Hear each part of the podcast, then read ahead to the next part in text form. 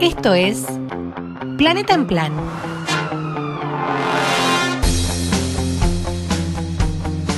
La columna ambiental de Javi Corcuera.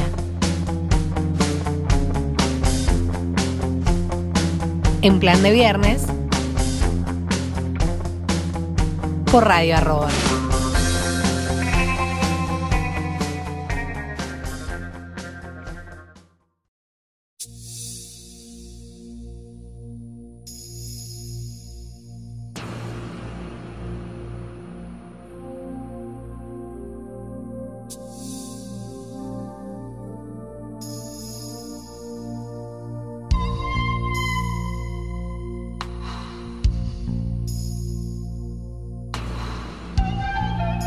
Nuestra querida América Latina, cada vez que cambia un gobierno, queremos cambiar todo. Entonces tenemos que valorar a aquellos que investigan y trabajan para que haya algunas políticas de Estado, más allá de los cambios de gobierno, donde las reglas de juego continúen. Esto es muy importante en materia ambiental, porque el ambiente y su manejo requiere de tiempos largos, y normalmente lo hacen las organizaciones no gubernamentales de la sociedad civil.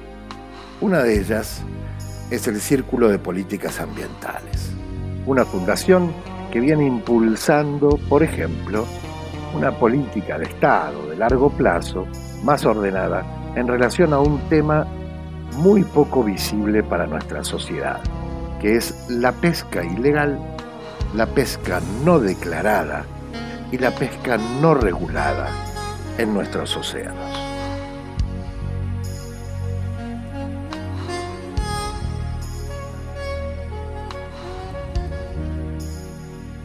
Hace pocos días fui invitado por esta fundación a moderar una conversación entre dos expertos y el público sobre un problema central en este aspecto, que es la trazabilidad en la pesca.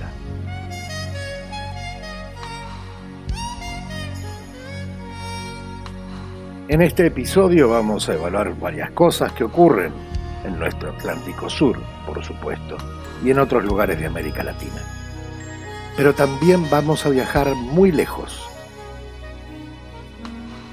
a la Polinesia, y vamos a entender por qué.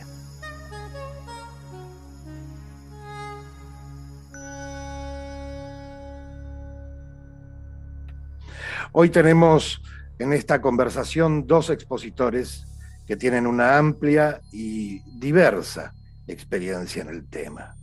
Me voy a referir primero a Milko Schwarzman.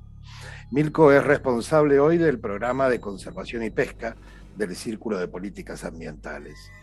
Me animo a decir que es el único experto que tenemos hoy en la Argentina realmente especializado en la investigación de campo de la pesca ilegal no declarada y no reglamentada. Mirko fue director de campañas de Greenpeace Argentina, luego formó parte de la campaña Océanos de Greenpeace International, también desarrolló el proyecto Océanos Sanos para combatir este conjunto de problemas en el Atlántico Occidental. Pero Milko no conoce solamente el mar desde las investigaciones de escritorio. ¿eh? Ha trabajado embarcado en la Antártida, del Atlántico, en el Pacífico, prácticamente en casi todos los países de nuestra América Latina y varios más. Realizó varias investigaciones de fondo, incluyendo una para el New York Times en el 2017, y se ha destacado además en sus investigaciones de campo sobre un aspecto, un aspecto poco grato, pero muy invisible, que es el trabajo esclavo en la pesca ilegal, denunciando varios casos de sistemas que dan soporte a esta forma poco conocida de vulnerar los derechos humanos más básicos por el solo hecho de que uno no los ve porque están allá en alta mar. El otro disertante que tenemos, que también es un lujo tenerlo hoy, es Francisco Blaja. Su experiencia se extiende sobre una gran diversidad de áreas de la pesca desde los 80. Y es interesante conocer que empezó como marinero de cubierta en buques arrastreros de, bajo porte en la costa argentina. Luego fue tripulante, observador pesquero en las flotas de altura, después técnico y después investigador en el INIDEP, en el Instituto Nacional de Investigación y Desarrollo Pesquero de Argentina, donde se graduó como licenciado en pesca. En los 90 volvió a la pesca en la flota palangrera y cerquera, pero ya más lejos nuestro, en el Pacífico Sur. Ya instalado en Nueva Zelanda, escaló los rangos de la empresa pesquera más importante, que Sanford Limited, desde tripulante hasta gerente de investigación y desarrollo y en ese momento fue invitado a ser miembro del Consejo de Estándares Pesqueros Neozelandés y de la Organización Neozelandesa de Capacitación en Pesca. Yo diría que hoy en día Francisco es uno de los referentes más importantes para el gobierno de Nueva Zelanda en esta materia.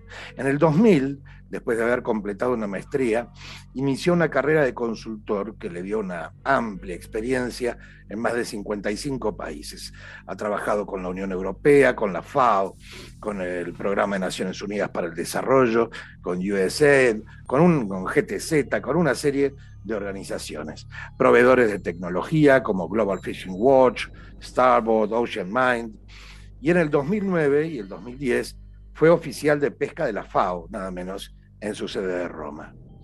Su, su, experiencia incluye una gama de áreas como el monitoreo y control y vigilancia, las medidas del estado del puerto, los sistemas de gestión de información pesquera, los sistemas de monitoreo de buques, el monitoreo electrónico, el reporte electrónico. Hoy es especialista en fortalecimiento institucional de organismos públicos. En el 2019, hace poquito, la Organización Mundial SeaWeb le dio el Seafood Champion Award por su trabajo en las áreas de pesca ilegal, el estado rector del puerto, los sistemas de documentación de captura, su investigación en los derechos laborales de los pescadores, las cuestiones de género y multiculturales en el sector pesquero. Son dos miradas distintas en sus diferentes experiencias, pero que probablemente convergen en un amor, el amor a la buena pesca y en especial el amor al mar.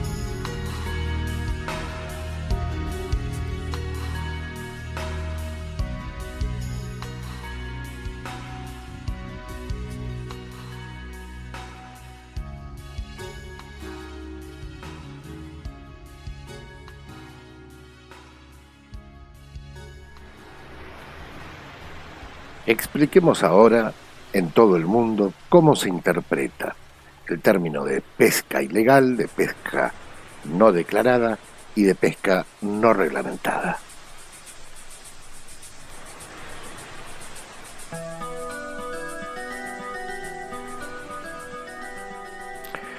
La pesca ilegal se refiere a las actividades pesqueras realizadas por buques extranjeros sin permiso en aguas bajo la jurisdicción de otro Estado o que contravienen sus leyes y regulaciones pesqueras de alguna otra manera. Por ejemplo, ignorando los tiempos de, pesca o la existencia de áreas protegidas por el Estado.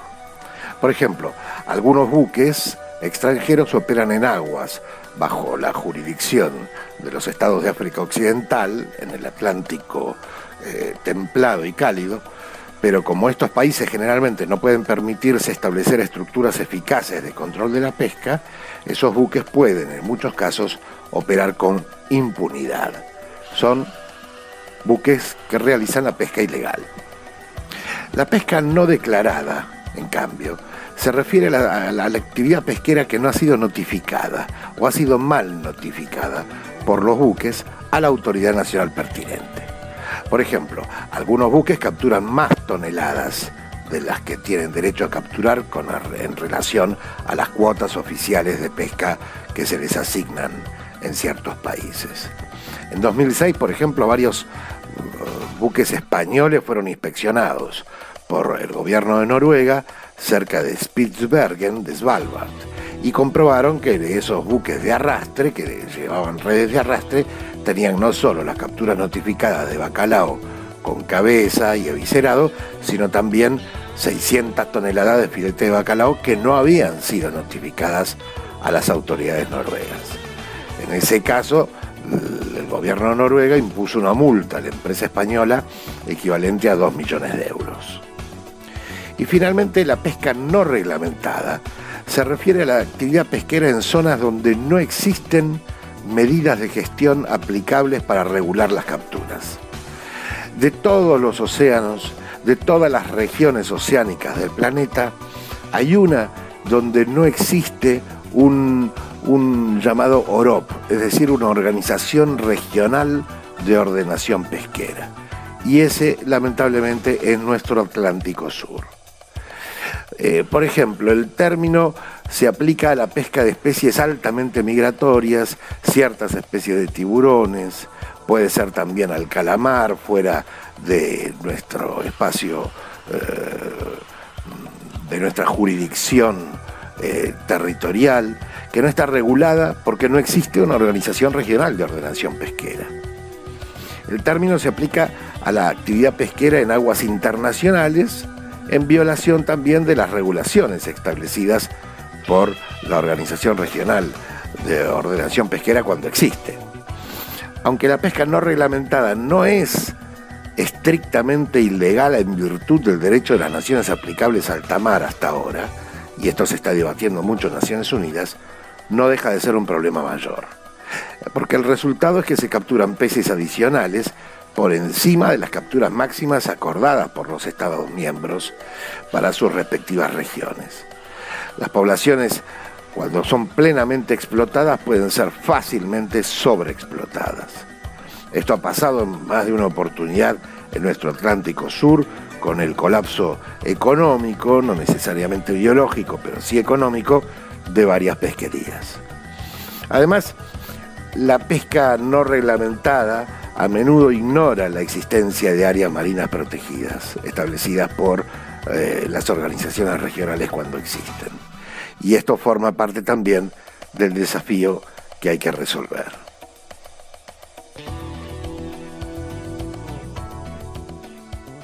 Pero, ¿qué naciones, qué países son los que peor se comportan en relación a estos problemas? ¿A la pesca ilegal o a que no declaran o declaran menos de lo que pescan? ¿O a los que eh, operan en zonas no reguladas, como puede ser el Atlántico Sur, y lo hacen indiscriminadamente? En 2019, la iniciativa global contra el crimen organizado transnacional publicó un índice planetario sobre la pesca ilegal, no declarada y no regulada.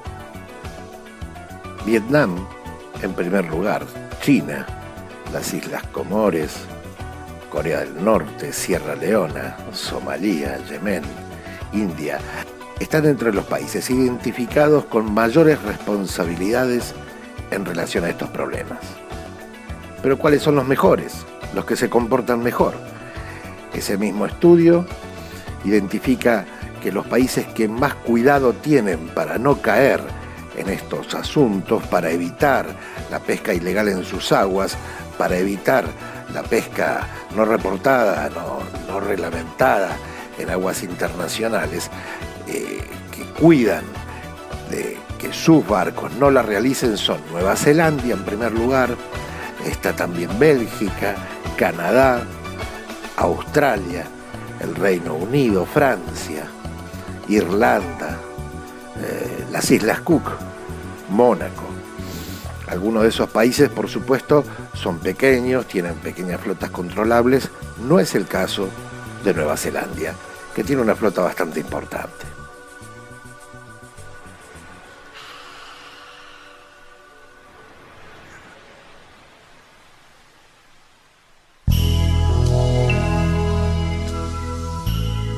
La Organización de Naciones Unidas dedicada a supervisar el estado de los alimentos en el mundo es la FAO. En términos generales, la FAO muestra que desde los años 70 hasta hoy, señala Milko Schwarzman, la tendencia mundial de las poblaciones marinas está degradándose. Las pesquerías sobreexplotadas que en los años 70 y 80 no superaban el 10% de las pesquerías del mundo, hoy en día ya están superando el 25 y alcanzando el 30% de, de los stocks pesqueros del mar. Y en ese panorama, el Atlántico Sur es una de las peores regiones, porque tiene más del 50% de sus pesquerías que actualmente son capturadas en forma no sostenible. De hecho, Schwarzman enfatiza que más del 50% de la pesca en aguas internacionales solo es redituable actualmente por los subsidios que tienen de sus países y por el hecho de que utilizan mano de obra precaria y a veces semi-esclava o incluso esclava. En nuestro Atlántico Sur, las flotas extranjeras subsidiadas de este modo capturan más del doble que los países costeros. Siempre según la FAO, China, España, Corea del Sur y Taiwán son las naciones más subsidiadas para realizar estas capturas en nuestro Atlántico Sur occidental.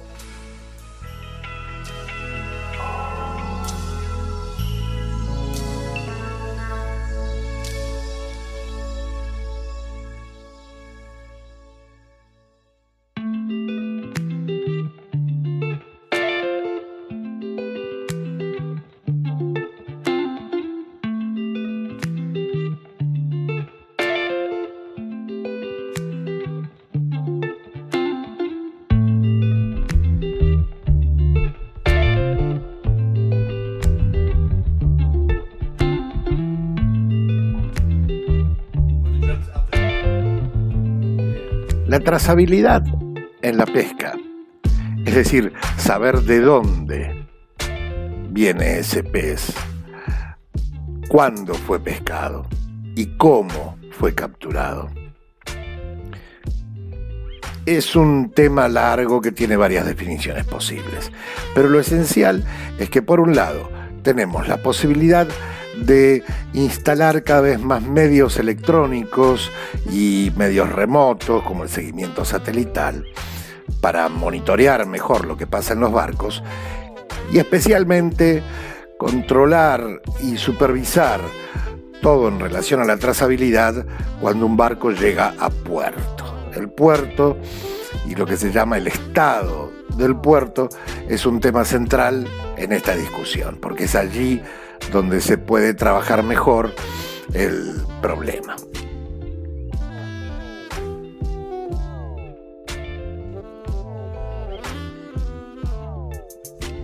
Pero en muchos países de América Latina, incluyendo la Argentina, la trazabilidad no es supervisada por el Estado a través de un sistema integrado, sino todo lo contrario.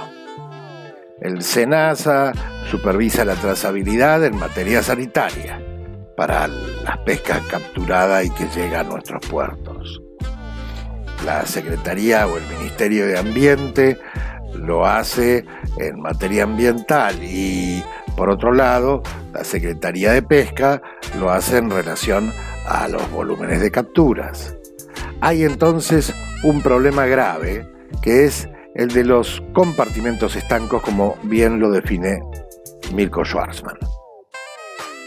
Ahora vamos a escuchar cómo lo plantea Milko, que lo hace con elegancia sin duda, teniendo en cuenta el esfuerzo que realizan las diferentes áreas.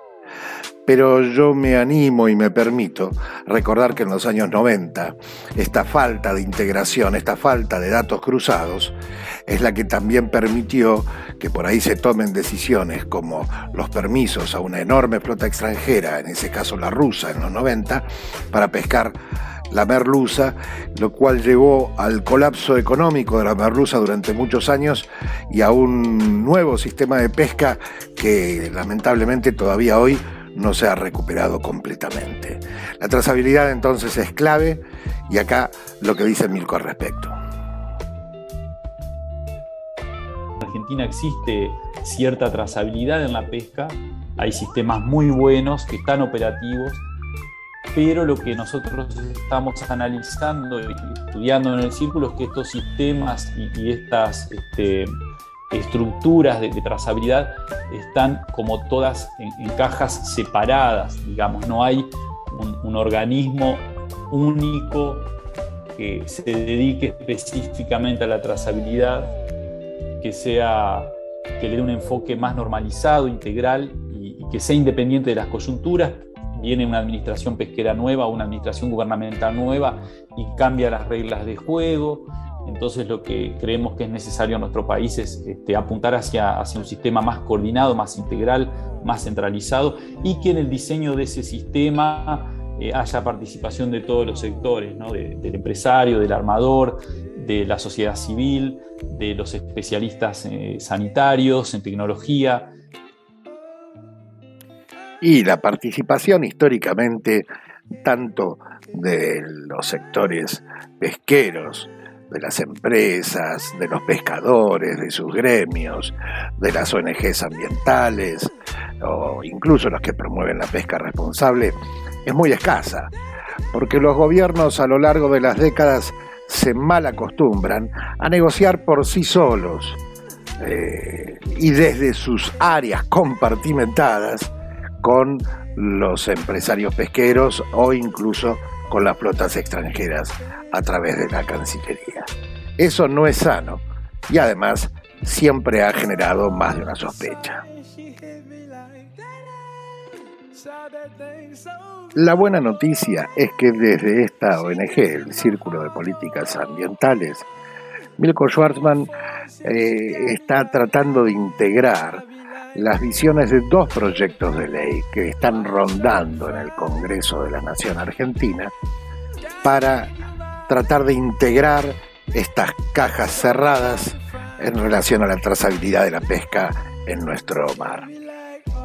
En Argentina hoy existen dos proyectos de, ley para, para, implementar un sistema de trazabilidad eh, coordinado, el cual eh, luego se reglamentaría, no es que estos proyectos de ley van a dar todos los detalles de cómo debería ser el sistema, sino que este, delegaría luego en la autoridad y en los sectores que participen el, diseño de este sistema. ¿no?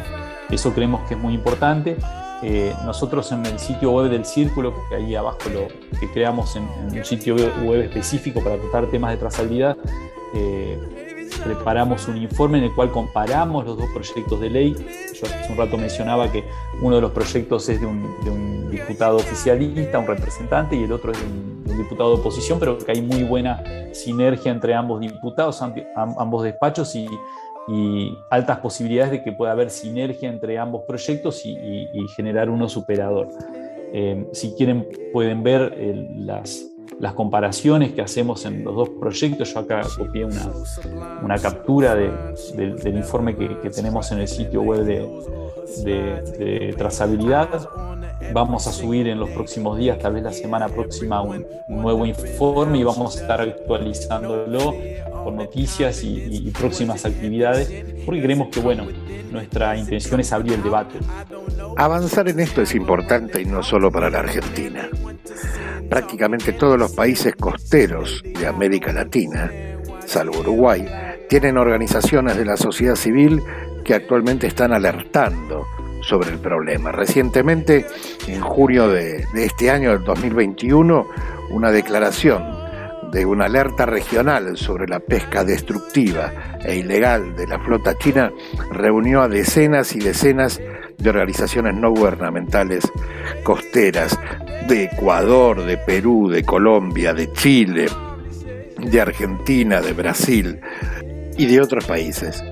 Porque cada vez más jóvenes, cada vez más nuevos consumidores quieren saber si no le están haciendo daño con lo que compran a nuestro mar, a nuestros océanos.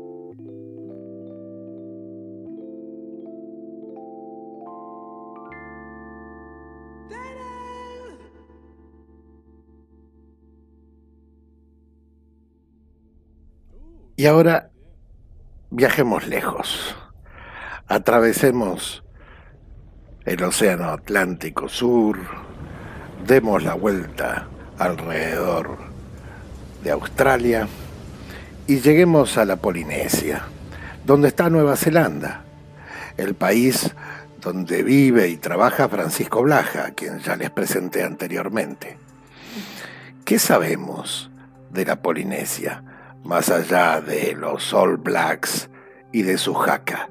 ¿Qué sabemos de ese mundo donde los maoríes, como lo llamamos nosotros, o los maori, como se llaman ellos, fueron los fundadores de ese mundo de pesca y de guerras tribales en medio de la nada del océano infinito del Pacífico Sur. Nueva Zelanda está compuesta por dos grandes islas, haciendo una breve síntesis. Hay muchas más y hay una tercera isla al sur, pero digamos que podemos hablar de una isla norte y de una isla sur muy cercanas entre sí. Y allí Francisco Blaja nos cuenta básicamente cómo funciona el sistema pesquero en ese país. El sistema de manejo de pesqueros Nueva Zelanda está basado, se llama QMS, Sistema de Manejo de Cuotas. Eh, tiene tres componentes que son eh, la pesca comercial, la pesca recreativa y la pesca eh, customary, tradicional. Los maoris tienen representación en, obviamente, la pesca tradicional, que básicamente es eh, juntar comida para celebraciones tradicionales, pero también son dueños del 40% de las cuotas pesqueras. Entonces, hay una empresa nacional que se llama Moana Fisheries, que involucra a todas las eh, a todos los grupos, a todos los dueños de cuota maoris de la isla norte y Nautahu Fisheries, que es la que tiene toda la cuota pesquera de todas las especies de la isla sur. Y operan como empresas pesqueras, así de simple. Y todos sus eh, beneficios van a la empresa y de ahí se distribuyen después a los, eh, a los grupos. Eh. Tenemos que hablar de cómo funciona la estructura acá. La estructura es Mauri, que es el grupo, después tenés Iwi, que son las tribus, y después tenés Fanau, que son las, las familias. Entonces, eh, la isla sur es un solo Iwi, una sola tribu, y las regalías, lo que funciona, va a su propia gente y tienen inversión en los hoteles y cosas así.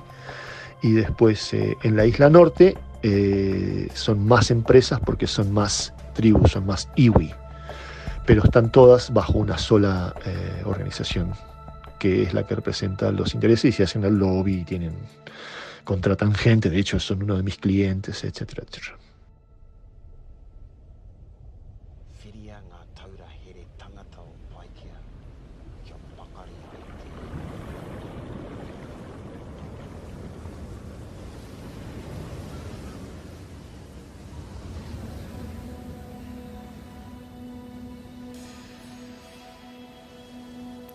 Como dijimos antes, Nueva Zelanda es probablemente el país del mundo que tiene el mejor sistema de manejo o de gestión de cuotas pesqueras, así como el de trazabilidad. Por eso es especialmente valiosa la información que nos transmite Francisco sobre cómo se manejan. A nivel de trazabilidad Nueva Zelanda trabajé hace un montón de años porque ya está establecida, así que no, hay, no ha habido cambios en los últimos 15 años porque el 97% de lo que producimos se exporta, así que como condición de exportación lo tenemos que tener desde el punto de vista sanitario, pero también desde el punto de vista eh, de pesca ilegal. Lo que estoy trabajando ahora es con eh, la comunidad del Pacífico Sur y el y la OROP del Pacífico Occidental, que es la mayor productora de atún del mundo, 60-70% del atún del mundo viene de nuestras aguas. Entonces estamos trabajando en un esquema de certificación de captura para las cuatro especies de atún, que está basado en la trazabilidad nacional, básicamente. Así que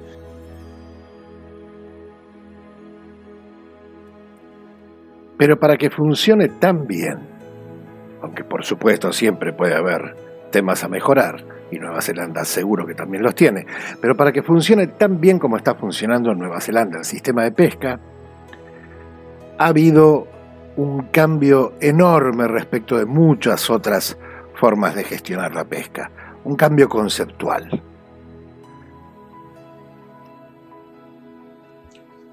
El barco va a descargar, pide una autorización de descarga, entra a puerto, por el BMS, por sistemas de reporte eh, electrónico, permisos, etcétera, etcétera. Antes de entrar a puerto, eh, ya sabemos dónde estuvo haciendo el barco, dónde estuvo, cómo estuvo trabajando, si hay cosas que están más o menos bien o mal. Entonces, cuando el barco viene a hacer descarga o viene a hacer transbordo, vemos electrónicamente cuánto se ha transbordado a través de, nosotros usamos acá unas, eh, unas tablets, etcétera, etcétera. Pero básicamente la autorización de descarga está basada en el... acá quiero explicar algo Lo que, estamos, lo que hicimos acá en Nueva Zelanda, lo que estamos haciendo en el Pacífico, es básicamente que le cambiamos un poco el tablero. No es la labor del inspector pesquero el demostrar que la captura fue ilegal. Es la labor del pesquero demostrar que la captura fue legal. ¿Se entiende eso? Si no se puede demostrar que todas las condiciones de, licencia se cumplieron, entonces no se autoriza la descarga. Cualquiera que trabajó en un barco pesquero sabe que no hay nada más inútil en el mundo que un barco pesquero que no descargó, porque solo pierde de plata. Ah, ah, ah. Ojo con este punto. Si queremos que en la Argentina y en otros países de América Latina haya un mejor sistema de gestión de pesca, con cuotas o sin cuotas, es importantísimo tener en cuenta este cambio de mirada del sistema de gestión que tiene Nueva Zelanda. Es el pescador el que tiene que demostrar que no hizo nada ilegal. No es el Estado el que tiene que buscar a ver en dónde lo hizo.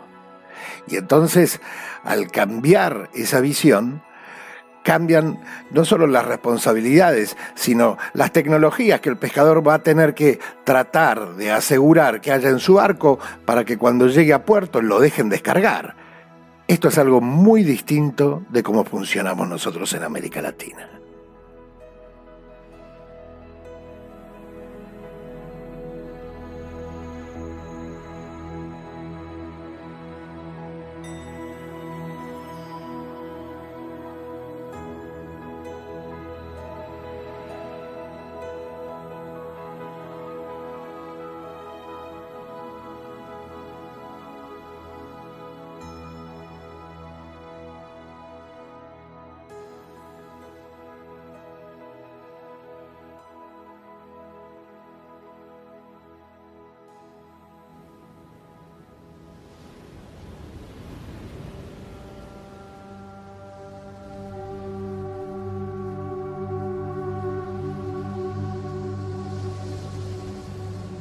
Para ver este tema de trazabilidad piensen más a nivel bancario que a nivel, eh, a nivel pesca.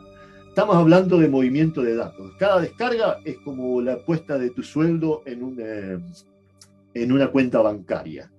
Siempre se pone más complicado porque no, no, no, se porta siempre la misma cantidad de pescado, la misma descarga, etcétera, etcétera. Hay distintas especies, etcétera, etcétera. Eso se pone bastante más complicado, pero la, la, la búsqueda del, del modelo viene de la parte bancaria.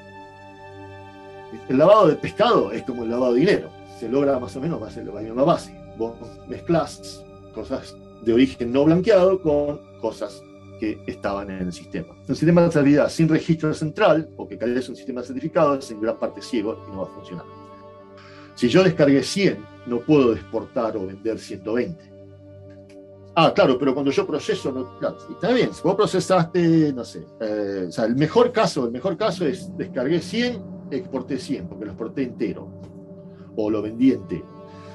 Descargué 100, procesé 50, tengo unos fileteros que son malísimos, saqué 25.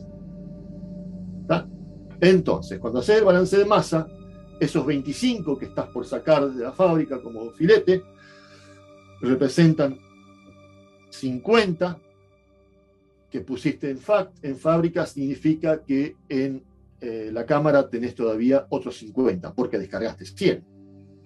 Ahora, vos me dijiste que descargaste 100 y después vas a exportar 70 en filete, bueno, a menos que tengas fileteros que son magos, no dan los números.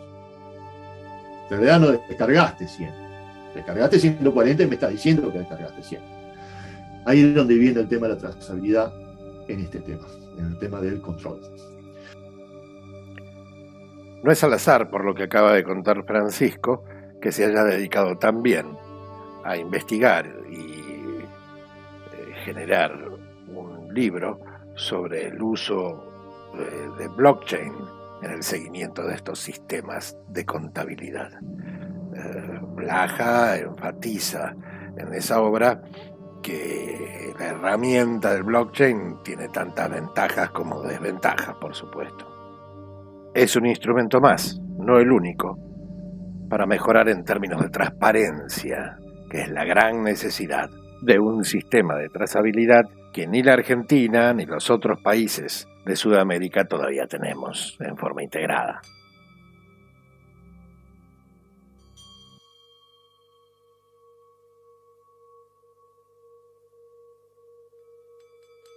Eh, la captura, la descarga, el procesamiento, la distribución, el mercado. A cada uno, en cada uno de esos elementos hay una serie de datos que son importantes de tomar.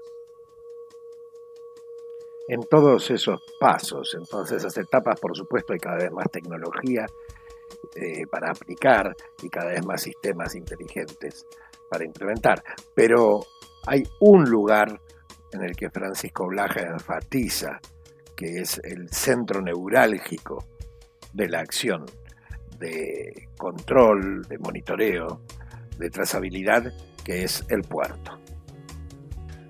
En mi opinión, el estado de puerto es fundamental, es el área donde más trabajo.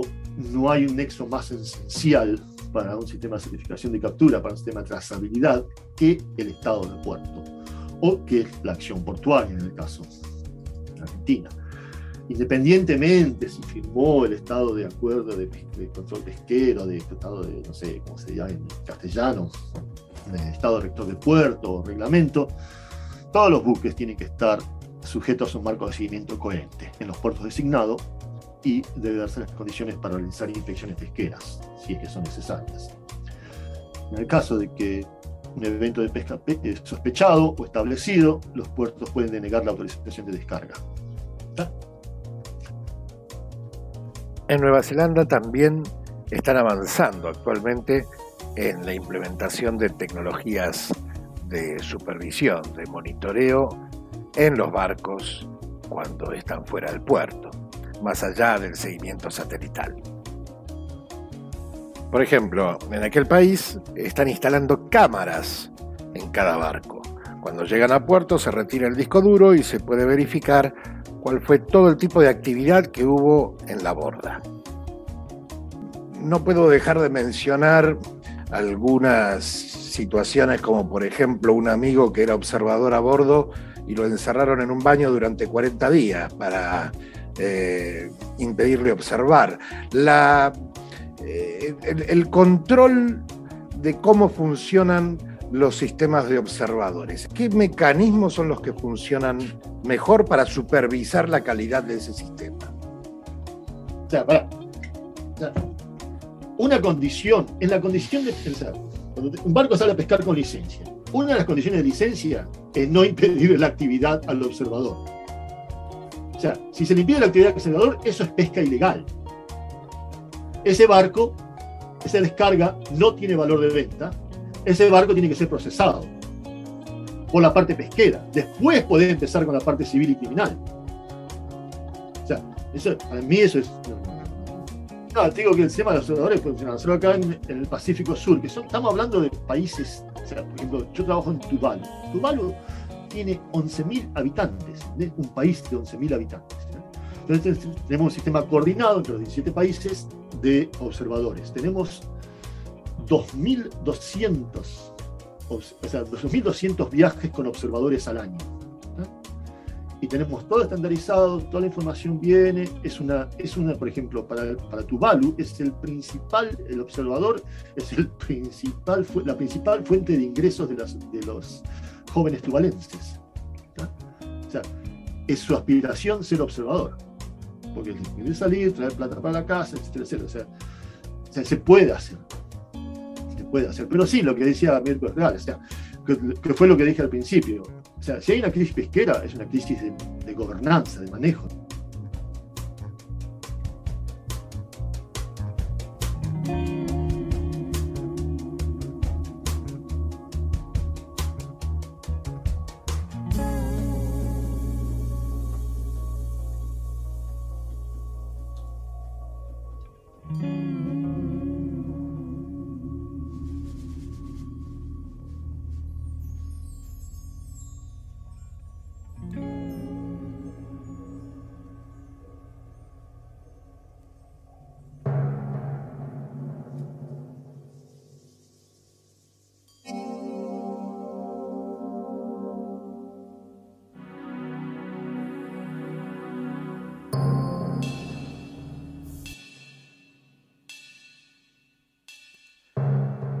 ¿Y cómo se maneja Nueva Zelanda en relación a las capturas en aguas internacionales?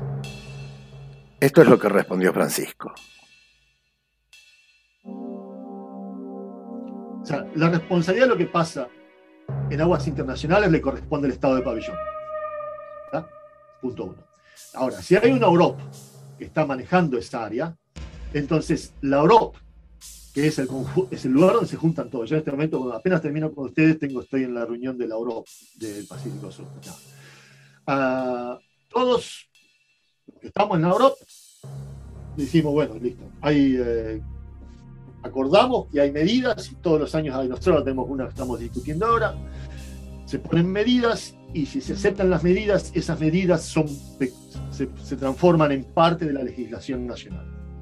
Eh, Francisco, ahí te estás refiriendo a un acuerdo regional, ¿correcto? Sí, sí, una organización regional pesquera. Correcto. Entonces, que es lo único, el único mar del mundo donde todavía no existe eso, es en el Atlántico Sudoccidental, ¿o me equivoco? Sí, es exactamente, es el área. Y, y una pregunta más insidiosa. ¿La Argentina es el país que más se ha opuesto históricamente a que exista ese tipo de tratado o me equivoco? Ah, eso es un tema que tiene que ver con, eh, sí, parte de nuestra historia, obviamente. Eh, hay maneras de ir alrededor. Eh, yo no sé si esto es un tema de, de, o no. obviamente la situación en Malvinas, soy de esa generación, es complicada. Pero hay maneras, por ejemplo, nosotros tenemos, no voy a hablar de Argentina, te voy a hablar de lo que pasa acá, que es lo que yo conozco. Nosotros tenemos el caso de Taiwán y China.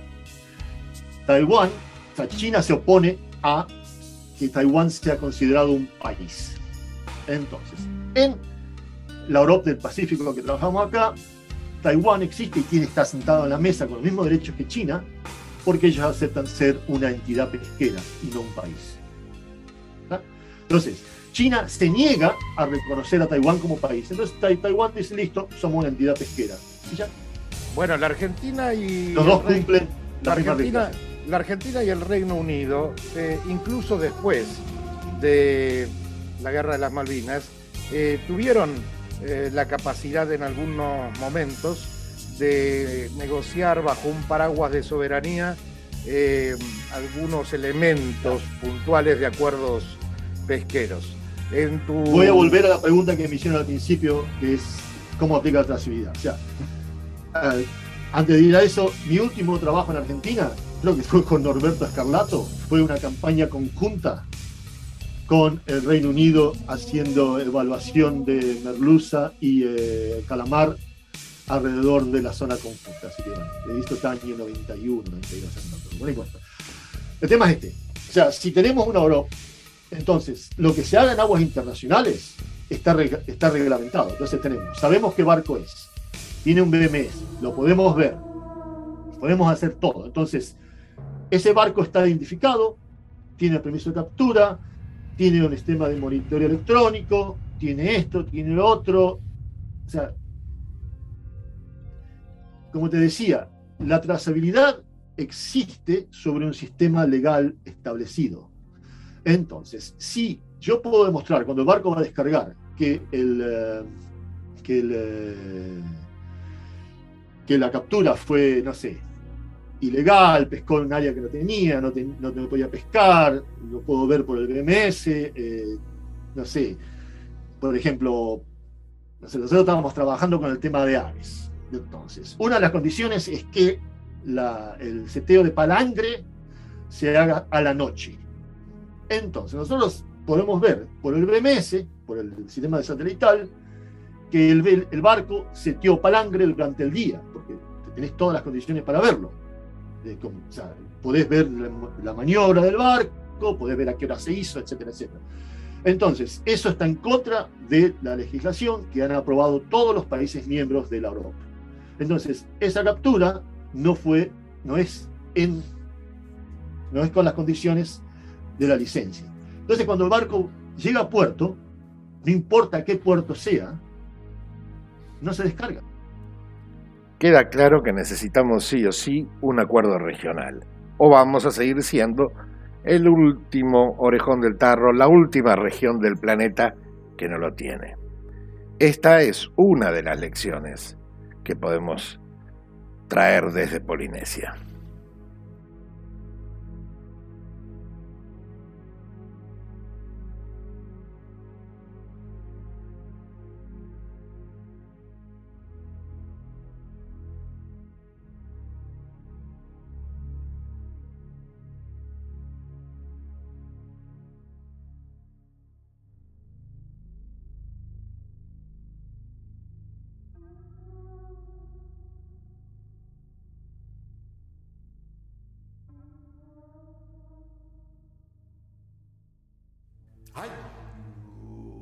Oceanía, la Polinesia, formada por más de mil islas dispersas sobre el Pacífico central y meridional, es el lugar donde los pueblos originarios que habitan las islas, llamados polinesios, comparten muchos rasgos similares, incluida la familia lingüística, la cultura y las creencias. Históricamente han tenido una fuerte tradición de navegar y de usar las estrellas, por ejemplo, para navegar por la noche. Los polinesios son quizás los más antiguos navegantes oceánicos del planeta. Mucho antes que existiera la escritura y los mapas dibujados, tenían sus propios mapas de las islas y las corrientes marinas y los vientos predominantes que podían llevarlas a un lugar u otro. Yo recuerdo haber visto en una exposición hace muchos años mapas portátiles que hacían anudando trozos rectos de cañas flexibles. Y los nudos eran las islas y las cañas actuaban como líneas entre islas, como, como señales, como marcas entre islas, eh, generando la idea de las corrientes. Las tradiciones maoríes son muy importantes. Es un país que ha sufrido, por supuesto, conflictos entre la población colonizadora y esta cultura eh, aborigen, originaria. Pero hoy en día se valora mucho en Nueva Zelanda esa cultura. No es al azar que Disney la haya transmitido a través de la película Moana con tanta fuerza y tanta alegría. Es la que se presiente hoy cuando uno ingresa a ese hermoso país.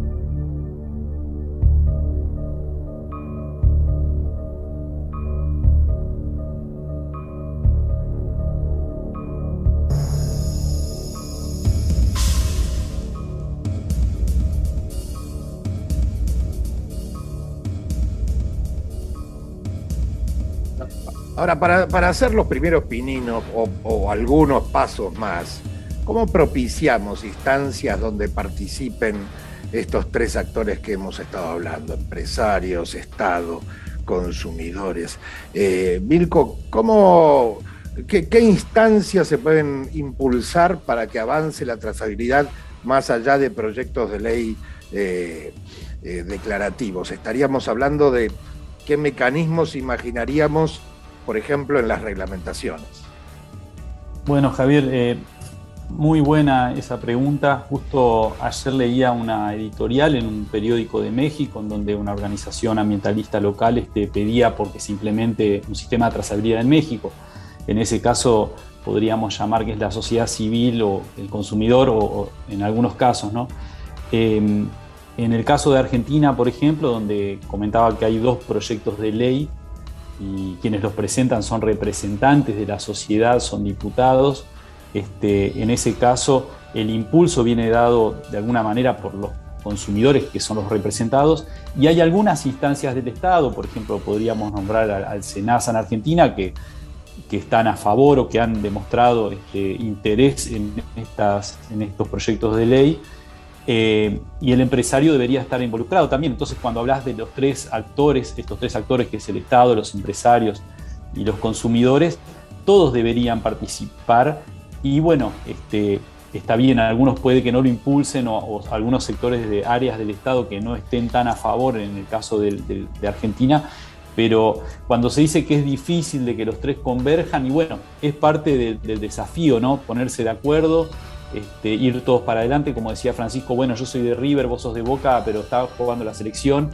Eh, eh, a mi entender, eh, es necesario implementar un sistema fuerte o bueno de trazabilidad porque va a ser un requisito día a día, va aumentando los requisitos y si Argentina u otros países no avanzan en, tener sistemas creíbles de trazabilidad, se van a ir cerrando mercados, o sea, va más allá de una decisión o un gusto personal el de la trazabilidad. Así es que hoy se abre la posibilidad en el Congreso, está en, las comisión de, en varias comisiones, entre ellas la de eh, recursos marinos.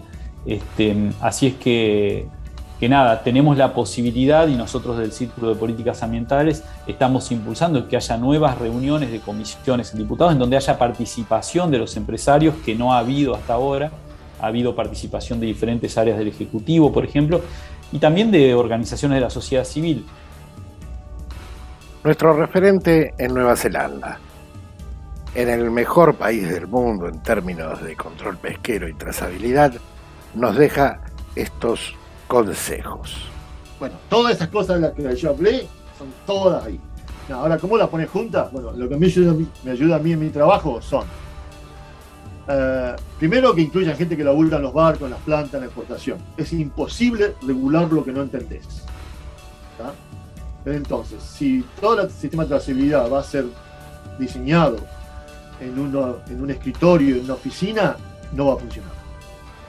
Separen lo, que, lo necesario de lo que qué lindo sería. Empiecen con lo necesario. Una vez que lo necesario funciona, lo que qué lindo sería podría venir o no. No dejen que lo perfecto sea enemigo de lo bueno. Y recuerden que la burocracia es el arte de convertir lo fácil en lo difícil por medio de lo inútil. Entonces, cuando menos se pueda burocratizar todo ese proceso, mejor. Pero no puedo dejar de mencionar que nuestras Fuerzas Armadas y de Seguridad en la Argentina, en la Prefectura Naval, la Armada, hacen un esfuerzo. Yo personalmente me vi involucrado en uno de esos esfuerzos cuando una de esas fuerzas me pidió que la denuncie públicamente por no poder tener los recursos necesarios para controlar algo que estaba pasando hace un par de décadas, que era que había barcos gemelos con la misma matrícula, mismo color, mismo nombre, pescando en dos diferentes lugares del mar argentino. Lo denuncié, así lo hice, y la verdad que me daba una pena enorme pensar en que desde una ONG teníamos que darle ese tipo de mano a una Fuerza Armada que lo único que pedía era más recursos. Ojalá estemos en otra etapa. Ojalá en este momento estemos en una etapa en la cual podamos avanzar mucho más, generar los recursos para que el control sea mejor y aprovechar para hacer de los dos proyectos que están circulando en el Congreso de la Nación sobre trazabilidad, uno muy bueno, que dure mucho, que esté bien pensado, bien diseñado que tenga en cuenta todos estos consejos que nos han dado hoy, tanto Francisco Blaja desde Nueva Zelanda, allá en la Polinesia, como Milko Schwarzman acá en el Atlántico Sur.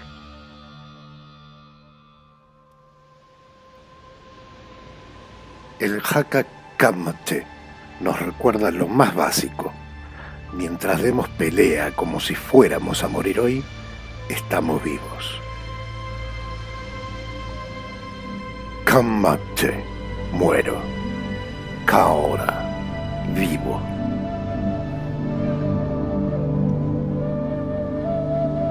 Kamate, kamate, kaora, kaora. Kamate, kamate, kaora, kaora.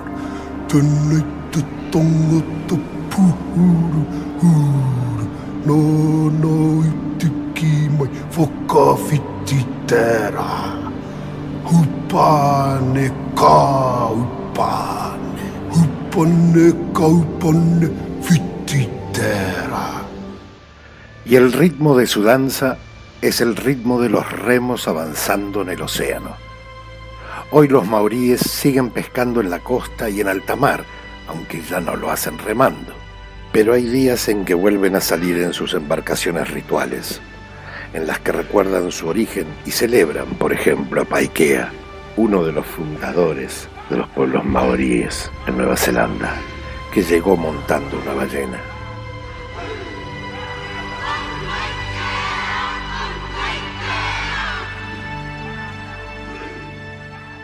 Son pueblos de mil islas dispersas en el Pacífico, gente de mar que hoy, mientras nos muestra cómo valoran su cultura, también nos pueden enseñar a pescar mejor.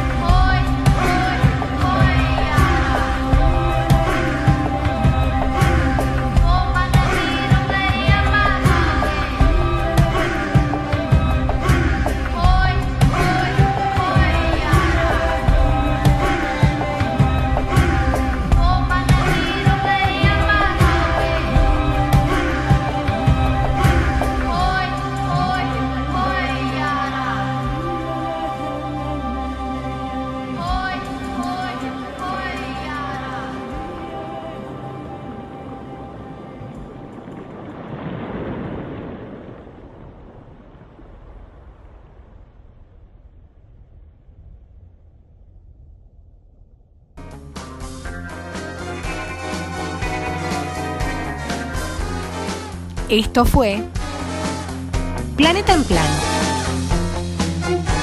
La columna ambiental de Javi Corcuera. En plan de viernes. Por Radio Arroba.